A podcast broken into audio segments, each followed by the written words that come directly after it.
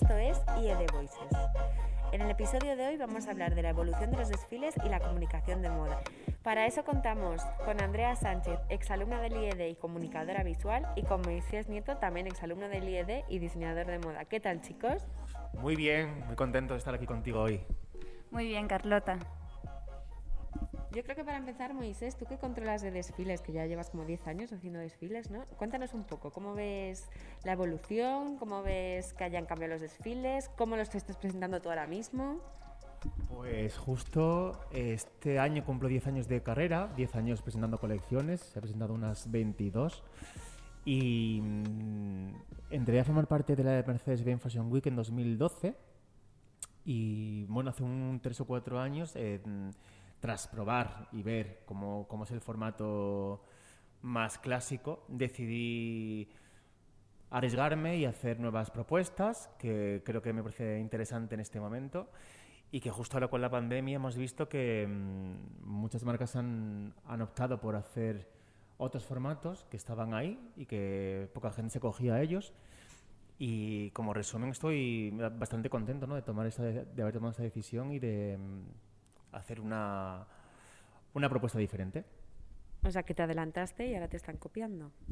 No creo que sea que me haya adelantado, pero bueno, creo que cuando el cuerpo te pide hacer algo diferente y cuando crees que has pasado ya una etapa, pues eh, es importante ¿no? tomar otras decisiones y arriesgarte sobre todo. ¿no? Creo que en moda o, arriesgas o, o pierdes. ¿Y cómo creéis que se han adaptado esto que estabas hablando tú, ¿no? de, esta nueva situación que estamos viviendo? ¿Cómo creéis que se han adaptado las marcas a la hora de comunicar eh, sus colecciones? Yo creo que la comunicación siempre ha formado parte intrínseca de la moda, eh, siempre ha sido una herramienta, es un lenguaje como la moda. Eh, y es el canal más directo para el público que lo vaya a consumir también. entonces, Obviamente, si ha habido un cambio eh, a nivel social, también ha habido un cambio a la hora de comunicar y a la hora incluso de diseñar las prendas, ¿no? Em, y me parece que ese cambio ha sido eh, viendo realmente el foco de dónde está la situación que estamos viviendo ahora mismo y cómo utilizamos estas herramientas, eh, las herramientas que tenemos a nuestra disposición, las más cercanas. Bueno, y sobre todo, eh, también decir que el consumidor también ha cambiado y ha evolucionado. O sea, cuando de repente hemos tenido el boom de las redes sociales de hace 10 años para atrás, em, el consumidor de moda eh, actual no se parece en nada al de hace 30 años. La gente joven se vuelve loca por acercarse a las marcas de lujo y el lujo ha, hecho una gran evolución en muy poco tiempo, ¿no? Creo que también eso se debe a cómo se ha comunicado la moda. Antes se comunicaba de forma más clásica, a través de revistas o en televisión, o, era un poco más elitista, por decirlo de alguna forma. No podías acceder a la moda si no pagabas eh, un dinero a la, hora de comprarte una revista. Y ahora, encendiendo el móvil, tienes eh, acceso a cualquier campaña, vídeo, desfile, colección, etcétera. Con lo cual, hay una evolución muy, muy interesante en este sentido. Y, o sea, ¿veis que se han adaptado, la sociedad ha cambiado antes o ha cambiado antes la industria o ha ido de la mano? Ha ido de la mano.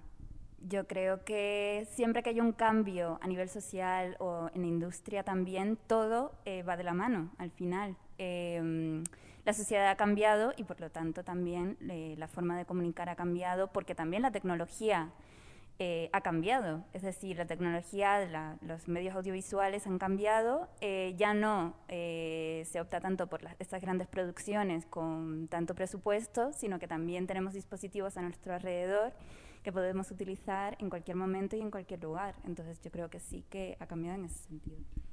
Sí, coincido con, con Andrea. Em, es verdad que también la figura del periodista ha evolucionado antes eh, pensábamos que el, periodista de moda tenía un criterio fiel y que defendía la moda o te podía dar su punto de vista personal y con la aparición de las influencers esto se ha distorsionado. O sea, muchas veces se les da importancia a, voces em, de gente inexperta del, del, mundo de la moda que mm, por vivir un poco cerca cree que puede, bueno, de hecho comunica y da su opinión Y esto ha hecho que, mm, pues, que la opinión personal de expertos se haya se vea amenazada de alguna forma, ¿no? O sea, ¿cuántos, cuántos conocemos a influencers que, que te hablan de un producto sin casi conocerlo, sin casi mm, sentirlo por alguna forma, ¿no? Solo simplemente te lo regalan y ellos te hablan de él, con lo cual creo que la, la, la, comunicación de moda ha evolucionado, pero también pienso que mm, puede haber evolucionado de mala manera, ¿no? ¿No creéis vosotros? Yo creo que, claro, no siempre se evoluciona bien, ¿no? Ni el propio ser humano, pero sí que creo que a lo mejor esto tiene como sus... No creo que sea ni malo ni bueno, creo que es pues diferente, ¿no? Y podrá tener sus pros y sus contras. Me imagino que no todos los influencers o las influencers que hablan sobre moda sabrán, pero no todas no sabrán, o sea, habrá influencers e influencers. entiendo, pero hasta, hace poco tú veías un, front row de un, de un desfile de Dior y en primera fila estaban las 50 editoras de moda de todas las eh, capitales del mundo de la moda y actualmente están llenas de celebrities y, e influencers de mm, pues, gente que realmente no tiene ese conocimiento que deben de tener la prensa de moda, ¿no? Entiendo que no tienen ese conocimiento, pero lo que el público busca es que esa gente esté y lo que el público nuevo quiere es que esa gente les comunique. Pues ahí hablo de evolución, que esto ha evolucionado y no sé hasta qué punto es bueno o es malo, es la cuestión.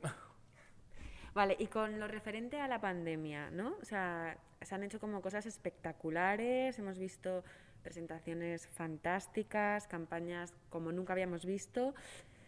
¿Creéis que, que la industria de la moda se ha sabido, ha sabido sacar el máximo potencial y la máxima creatividad en estos momentos?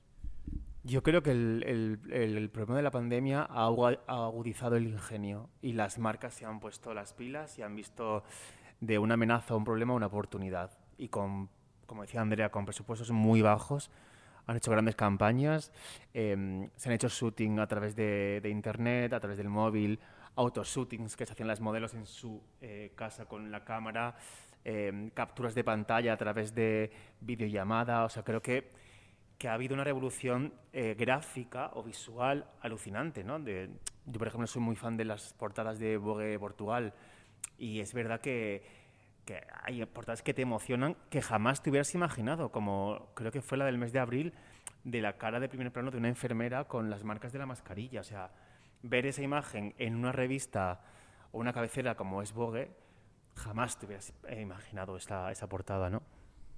Sí, totalmente de acuerdo. Em, respecto a los formatos, sí que es verdad que ahora mismo eh, se está incluso acercando aún más el conocimiento de estas propias, como bien decías Moisés, eh, que los propios diseñadores también están acercando sus conocimientos al público general, no tiene por qué ser al público consumidor solamente. Entonces esto también, acercar el conocimiento, nos permite también entender cómo es el proceso de la moda hoy en día y, y, y tener más cercanía con la industria, ¿no? Y ser un poquito más conscientes también de lo que estamos produciendo, de lo que estamos comprando y consumiendo y de cómo lo comunicamos.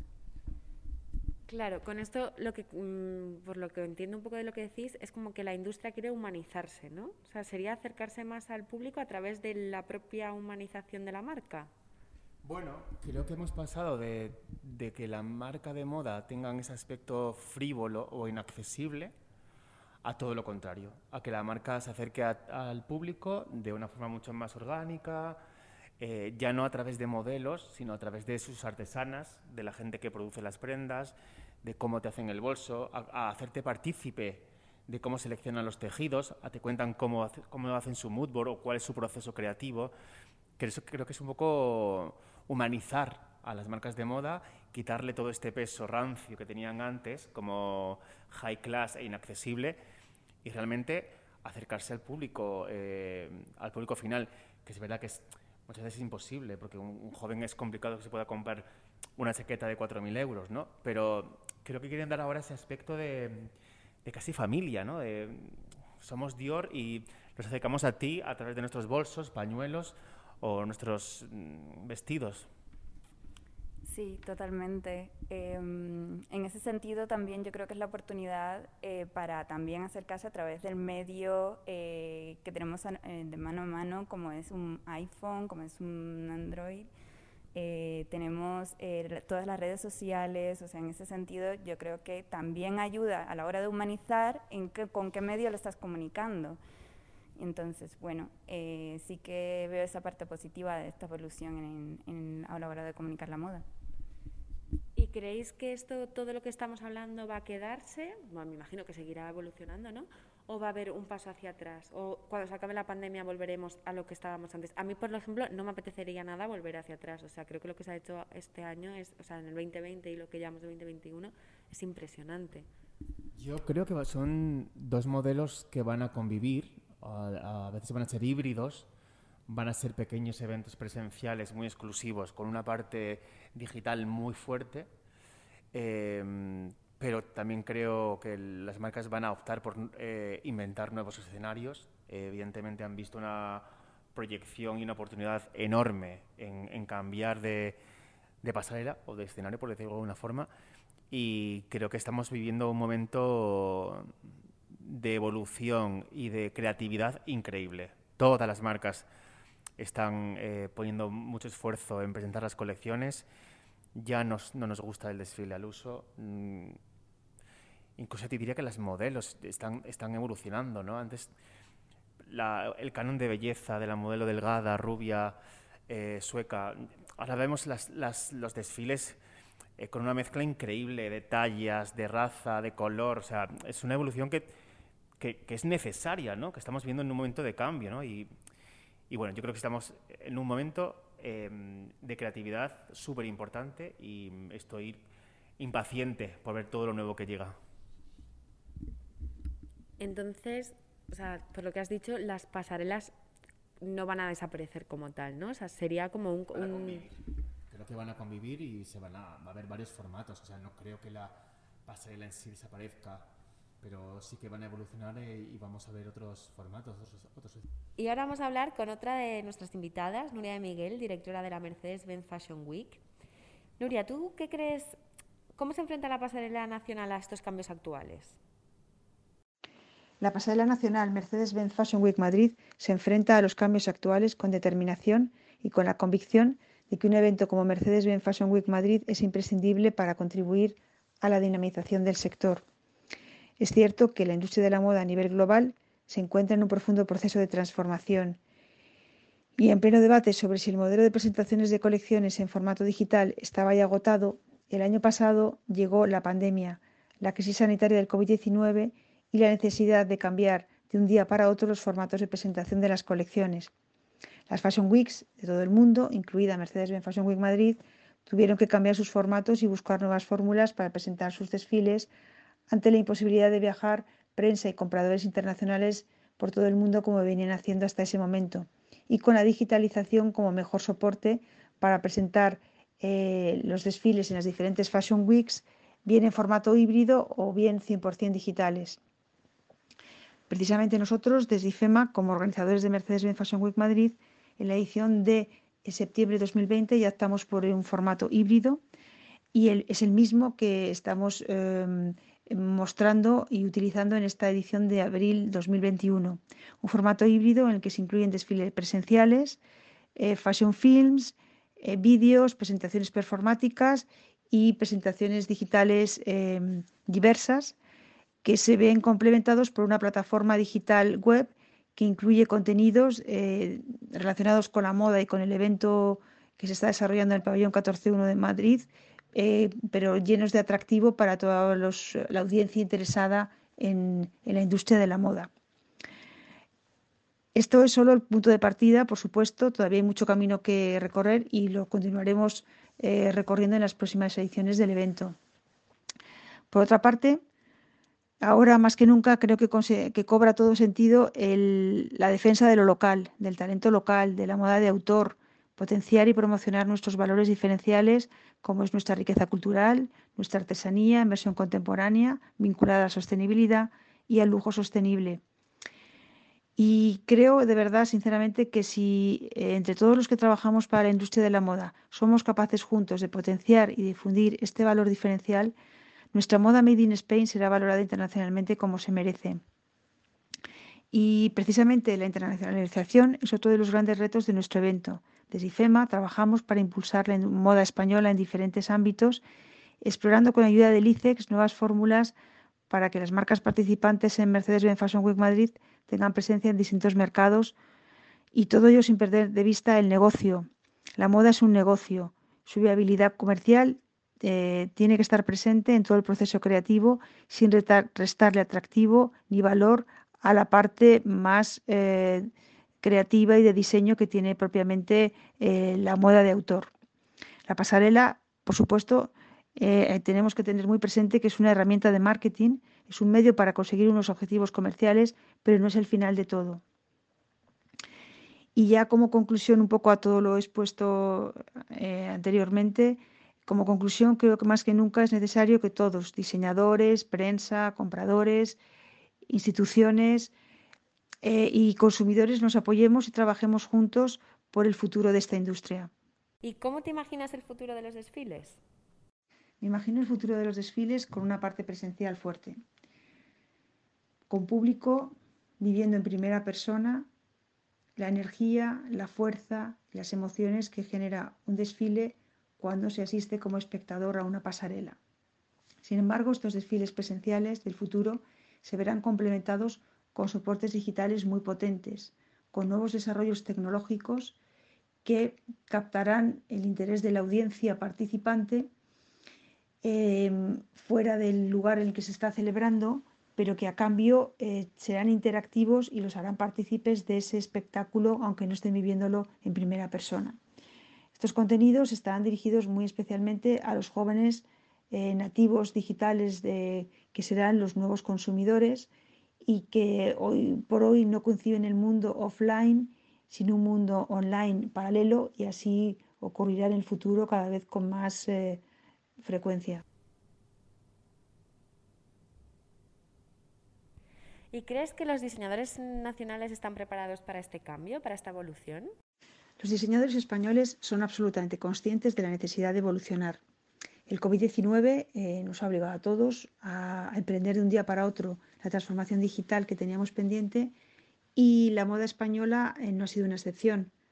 Eh, la industria de la moda en España no tiene un modelo único de negocio, pero sin embargo, aun con esa diversidad, cada firma desde su modelo de negocio me consta que está trabajando y haciendo un esfuerzo importante para implementar estos cambios y así responder a los nuevos retos y la evolución que demanda el mercado nacional e internacional.